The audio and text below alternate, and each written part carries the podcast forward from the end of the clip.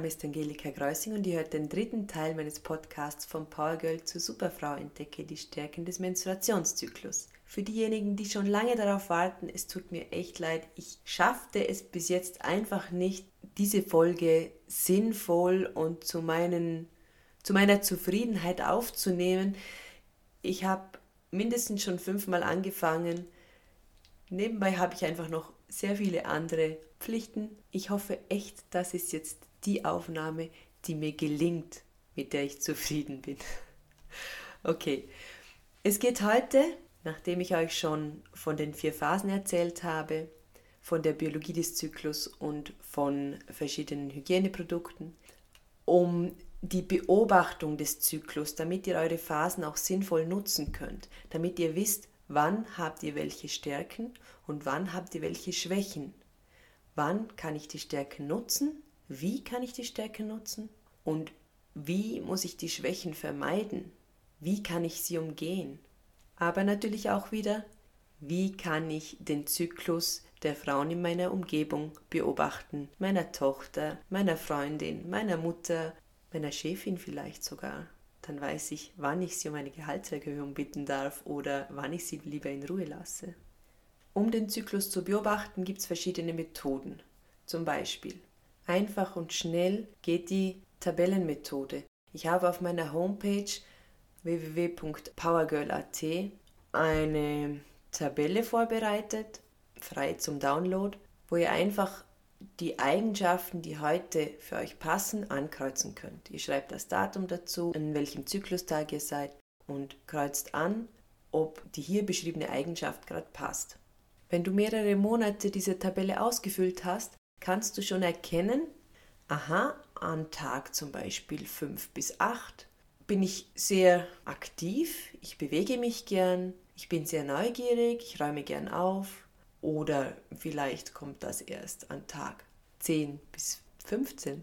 Ganz egal. Du erkennst, wann deine optimale Zeit für gewisse Tätigkeiten ist. Du kannst vielleicht auch herauslesen, wann du lieber alleine auf den Weg gehst oder wann du Freunde mitnimmst, wann du dich um den Haushalt kümmerst oder wann du dich mehr um gesellschaftliche Dinge kümmerst. Diese Methode geht sehr schnell und ist meiner Meinung nach sehr gut, um herauszufinden, was für grundlegende Eigenschaften du in welcher Phase hast. Um etwas genauer hinschauen zu können, ist vielleicht eine andere Methode besser. Eine weitere Methode, die heute typisch ist, ist eine App zur Beobachtung des Menstruationszyklus. Aber auch hier gibt es verschiedene Apps und nicht jede ist geeignet, um den kompletten Zyklus zu beobachten. Manche Apps bieten einfach nur die Möglichkeit, die Körperfunktionen zu dokumentieren. Welche Körpertemperatur habe ich? Wie schwer bin ich? Wann ist mein Eisprung ungefähr? Wann ist Tag 1 meines Zyklus? Beginnt die Blutung? Sie haben leider keinen Platz, um den kompletten Zyklus zu dokumentieren, um aufzuschreiben, wie ich mich mental oder emotional fühle, was ich gerade gut kann was ich gerade nicht so gut kann. Such dir also eine App, die zumindest ein Tagebuch beinhaltet, wo du solche Dinge dokumentieren kannst. Oder verwende die App, die speziell dafür gemacht wurde. Eine Schülerin meiner Lehrerin Miranda Gray, also eine Moon Mother, hatte den Wunsch, ihren Zyklus per App zu dokumentieren und fand die, die es schon gab, nicht gut genug. Deshalb hatte sie die Idee, eine eigene App zu programmieren. Sie beinhaltet die Möglichkeit, Körperfunktionen zu dokumentieren. Sie bietet Tipps für die jeweiligen Phasen, in der wir stecken, unterstützt von Miranda Gray. Sie bietet die Möglichkeit eines Tagebuches, wo wir unsere Stärken und Schwächen dokumentieren können. Sie beinhaltet auch die Möglichkeit, die Frauen in deiner Umgebung zu beobachten. Und nicht nur das, sie bietet dir auch die Möglichkeit, Tipps zu erhalten, um mit Frauen in den jeweiligen Phasen umzugehen, richtig umzugehen, so dass ein gutes Miteinander möglich ist. Die App heißt The Flow und ist äh, auf der Internetseite theflow-app.com kostenlos downzuladen. Es gibt auch bezahlte Funktionen für mehr Tipps in spezielleren Bereichen des Lebens. Kostenlose Tipps sind zum Beispiel eine Frau lieben, Tipps für Mütter, Tipps zum Laufen oder bezahlte Tipps wären Sextipps zum Beispiel oder Stress reduzieren. Schaut selber mal rein, entscheidet, ob das die App ist, die ihr verwenden wollt oder schaut euch anderswo um. Willst du kreativer sein? Dann mach dir ein Tagebuch. Wie du das gestaltest, ist natürlich ganz dir überlassen. In meinem Buch beschreibe ich das Mondtagebuch in Anlehnung an den Mond, der auch einen 28-Tage-Zyklus mit diesen vier Phasen hat. Einmal die Neumondphase, wo er dunkel ist und Pause macht, die Phase, in der das Licht langsam wieder kommt, unsere Energie steigt, seine Mädchenphase, in der Zeit, in der der Vollmond scheint, in der wir voller Kraft sind und bereit, neues Leben aufzunehmen, ähm, unsere Mutterphase und auch die des Mondes, die Vollmondzeit. Und dann die Zeit, in der das Licht wieder abnimmt, in dem unsere Energie wieder abnimmt, die Zauberinnenphase. Gilt übrigens auch für unsere Erde. Die vier Jahreszeiten fallen in dasselbe Schema. Der Winter, in der alles ruht, der Frühling, wo alles wieder sprießt, die Blumen stecken neugierig ihre Köpfe aus der Erde, der Sommer, in, in dem ganz viel Obst und Gemüse wächst, und dann der Herbst, wo wir ernten wo die Natur wieder langsam in Rückzug geht und der Winter, wo alles wieder ruht. Der Kreis schließt sich. Wieder zurück zum Thema. Also, das Mondtagebuch, dafür wählte ich eine runde Form, die Maske dafür zum Download auf meiner Homepage. Der Kreis muss natürlich so viele Sektoren haben, wie euer Zyklus Tage hat, damit jeder Tag einen Teil bekommt, der beschriftet werden kann. Auf meiner Homepage seht ihr ein Mondtagebuch, das die typischen Eigenschaften der verschiedenen Phasen wiedergibt. Bedeutet nicht, dass dein Mondtagebuch genauso ausschauen muss, okay? Also äh, du bist immer noch eine individuelle Person und deine Stärken liegen vielleicht nicht so, wie das Lehrbuch das sagt. Also beobachte dich selbst und erstelle dein eigenes Mondtagebuch. Egal welche Methode du wählst, ich würde mich erstmal auf so grundlegende Sachen konzentrieren. Wie schaut es mit meiner körperlichen Fitness aus in einem ganzen Monat? Das beobachte ich dann für zwei, drei Monate. Dann kann ich schon eine Tendenz herauslesen. Nächstes Thema. Wie schaut mein emotionaler Zustand aus jeden Tag in meinem Monat?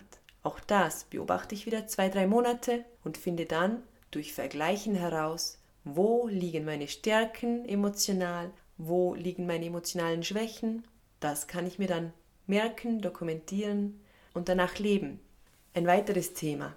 Wann kann ich mich gut konzentrieren? Wann kann ich gut analysieren, nachdenken, planen, organisieren? Wie schaut mein Gehirn aus? Wann kann ich was am besten mit meinem Kopf? Oder wann muss ich gar nicht erst versuchen, mich zu konzentrieren? Wenn ich mich in meinem Zyklus mit so grundlegenden Dingen schon gut auskenne, wenn ich schon Übung in der Beobachtung meines Zyklus habe, dann kann ich beginnen, speziellere Sachen zu beobachten. Zum Beispiel, wann esse ich gerne was? Oder wie bekommt mein Lieblingsessen meinem Körper in den verschiedenen Phasen? Wann räume ich typischerweise auf? Oder wie räume ich in den unterschiedlichen Phasen auf? Auch spannend zu beobachten, wie reagiere ich auf meine Mitmenschen in speziellen Situationen? Ist das zyklusbedingt? Wie ich anderen gegenüber auftrete? Wie gehe ich in den unterschiedlichen Phasen mit Konfliktsituationen um? Seid kreativ beim Beobachten eures Zyklus. Je besser ihr euch kennt, umso optimaler könnt ihr eure eigenen Stärken nutzen.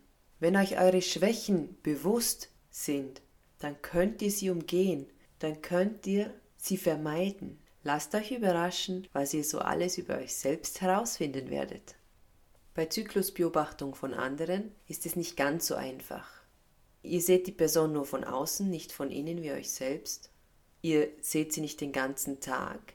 Ihr wisst auch nicht, in welcher biologischen Phase sie gerade steht. Also hat sie ihre Tage gerade oder hatte sie sie letzte Woche oder wird sie sie in zwei, drei Wochen haben. Da könnt ihr nicht reinschauen. Aber trotzdem könnt ihr vielleicht versuchen, einfach ein bisschen genauer hinzuschauen und ein bisschen auf ihre Reaktionen achten und so herausfinden, wann wohl die Zeit ist, in der sie sich gerade gern um dich als Freund oder Freundin oder Schwester oder Tochter oder Mutter kümmert oder wann die Zeit ist, wo sie lieber in Ruhe gelassen wird. Ich bin überzeugt, ihr werdet es schaffen. So, Jetzt habe ich meinen Zyklus oder den Zyklus von anderen beobachtet. Jetzt weiß ich, wie ich selber oder die andere tickt. Was mache ich jetzt damit? Ich erkläre euch das anhand des Beispieles Projektarbeit. Kurz angeschnitten habe ich das in der letzten Folge schon, wenn ihr euch erinnern könnt. Ob das dann in der Schule ist oder bei der Arbeit, ist ganz egal. Ich gehe hier auch von diesen sieben Tagen pro Phase aus, die bei den einzelnen Frauen nicht genauso stimmen. Nochmal zur Erinnerung. Tag 7 bis 13 die Mädchenphase, Tag 14 bis 20 die Mutterphase, die Zauberinnenphase an Tag 21 bis 28 und die Hexenphase Tag 1 bis 6. Du für dich selbst, wie schon so oft erwähnt, musst dich selbst beobachten, um herauszufinden, wann du welche Phase genau hast, wann du welche Stärken hast. Du hast jetzt also herausgefunden, dass du in der Mädchenphase einen sehr klaren Kopf hast, gut planen kannst, organisieren kannst. Das ist die Zeit, in der du Informationen für dein Projekt sammelst, in der du eine Grobstruktur erarbeitest und eventuell eine To-Do-Liste für die kommenden Wochen erstellst. Hierbei solltest du vielleicht schon deinen Zyklus im Blick haben. Wenn du weißt, okay, ich sollte ein Interview führen mit irgendwem, Wann bin ich denn in meiner Mutterphase? Zu der Zeit mache ich den Termin für das Interview, weil in dieser Zeit kann ich mich am besten in diese Person einfühlen. Ich gehe gern in Kontakt mit anderen Leuten, also plane ich das für diese Woche. Nicht nur Interviews führen kann ich dann in der Mutterphase. Die Mutterphase ist grundsätzlich eine gute Zeit, um Leute kennenzulernen, um sich zu connecten, um zu networken. Es ist auch eine sehr produktive Zeit. Wir arbeiten gerne, wir erstellen gerne Sachen in unserer Mutterphase. Man könnte im übertragenen Sinn auch sagen, wir bringen gerne Dinge auf die Welt. Wenn du für dein Projekt also Dinge erschaffen musst, Sachen basteln, Präsentationen erstellen oder sonst irgendetwas Handfestes machen musst, dann wäre das die richtige Zeit. Vielleicht ist das für dich die richtige Zeit, dein Wissen, deine Ideen zu Papier zu bringen, das auszuarbeiten, Möglicherweise wartest du mit dem schriftlichen Teil aber lieber auf die Zauberinnenphase. Miranda erzählte mal, sie schreibt nur in ihrer Zauberinnenphase. Ich für mich habe herausgefunden, meine Mutterphase, meine Zauberinnenphase und auch meine Mädchenphase sind für mich gute Phasen zu schreiben. Was ich aber dringend brauche, ist in meiner Hexenphase wirklich nichts tun. Deshalb glaube ich, hat das mit dem Podcast in der ganzen Winterzeit auch nicht so funktioniert. Herbst und Winter ist die Zeit, in der mein Körper allgemein in Richtung Hexenphase geht. Auch wenn ich ansonsten meinen Zyklus normal durchlebe, aber die Tendenz geht Richtung ich brauche Ruhe. Jetzt bin ich kurz abgeschweift. Jedenfalls ist für viele die Zauberinnenphase, die eine sehr kreative Phase ist, die Zeit, in der sie schreiben können, in der sie das Ganze zu Papier bringen. Es ist aber vor allem auch die Zeit, in der ich ganz kritisch die Arbeit, die ich bis jetzt gemacht habe, hinterfragen kann. Ich schaue mir das Ganze an, ich lese mir das Ganze durch, ich finde Fehler in dieser Zeit. Das kann ich super nutzen, denn ich finde sie nicht nur, sondern ich kann sie auch kreativ lösen. All die Dinge in meinem Projekt, die ein möglichst aktives Kopfkino benötigen, kann ich jetzt tun. Die Zauberin ist perfekt für Kopfkinos. Inwieweit sich die Ideen der Zauberin dann umsetzen lassen, das wird sie bei näherer Betrachtung dann auch selber herausfinden. Die Hexenphase nutze ich, um das Ganze zu reflektieren, zu schauen, was kann ich gehen lassen von dem Projekt. Die Zauberin war schon sehr kritisch, hat schon Dinge gelöst, Probleme gelöst. Vielleicht war sie zu rigoros beim Streichen. Vielleicht hat sie Dinge losgelassen, die eigentlich wichtig wären für das Projekt. Das kann die Hexe in ihrer stillen Zeit mit ihrem Weitblick und dem Fokus auf das Wichtige entscheiden. Soll ich das wirklich weglassen, was die Zauberin da gestrichen hat? Oder brauche ich es doch? Die Hexe findet auch heraus, ob ich immer noch bei meinem Ziel bin. Ich habe mir ein Ziel gesetzt für dieses Projekt. Bin ich davon abgeschweift? Oder bin ich immer noch beim Punkt, wo ich sein will? Die Hexe ist diejenige Phase, in der wir das Ganze für gut befinden und zum Abschluss bringen.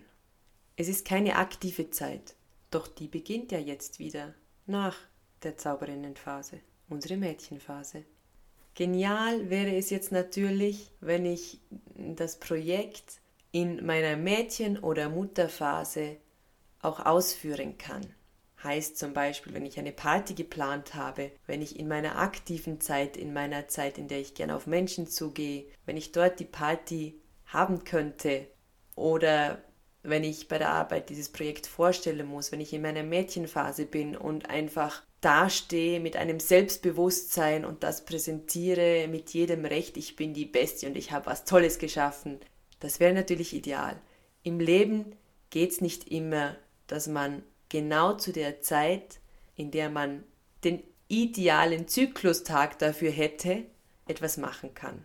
Was aber geht, und das geht immer bei egal was ich mache, ich kann meinen Fokus ändern. Wenn ich unbedingt aufräumen muss und ich bin in der Mädchenphase, dann lege ich den Fokus auf die Ordnung. Das Mädchen schafft gerne Ordnung. Wenn ich in meiner Mutterphase bin, dann mache ich das, damit meine Familie oder auch ich selber ein schönes Zuhause hat.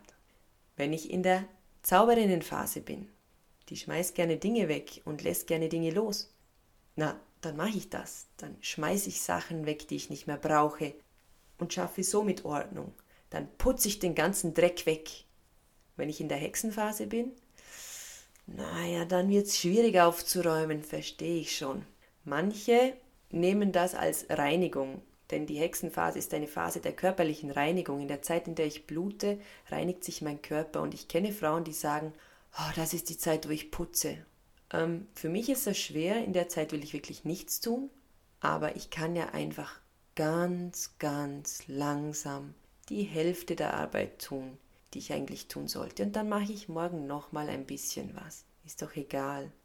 Mach's in deinem Tempo, mach's mit dem Fokus, den du gerade brauchst und alles wird gut. Damit sind wir am Ende für heute. Ich habe es geschafft. Ich habe ihn endlich aufgenommen. Die nächste Folge geht dann schneller, die habe ich schon so gut wie aufgenommen. Ich habe mir im Sommer schon ein paar Mädchen eingeladen, um mit ihnen über ihre Periode oder über das Erwarten der Periode zu sprechen. Darauf freuen sie sich schon lange, das zu hören. Also für heute ist Schluss. Bis zum nächsten Mal. Vierte!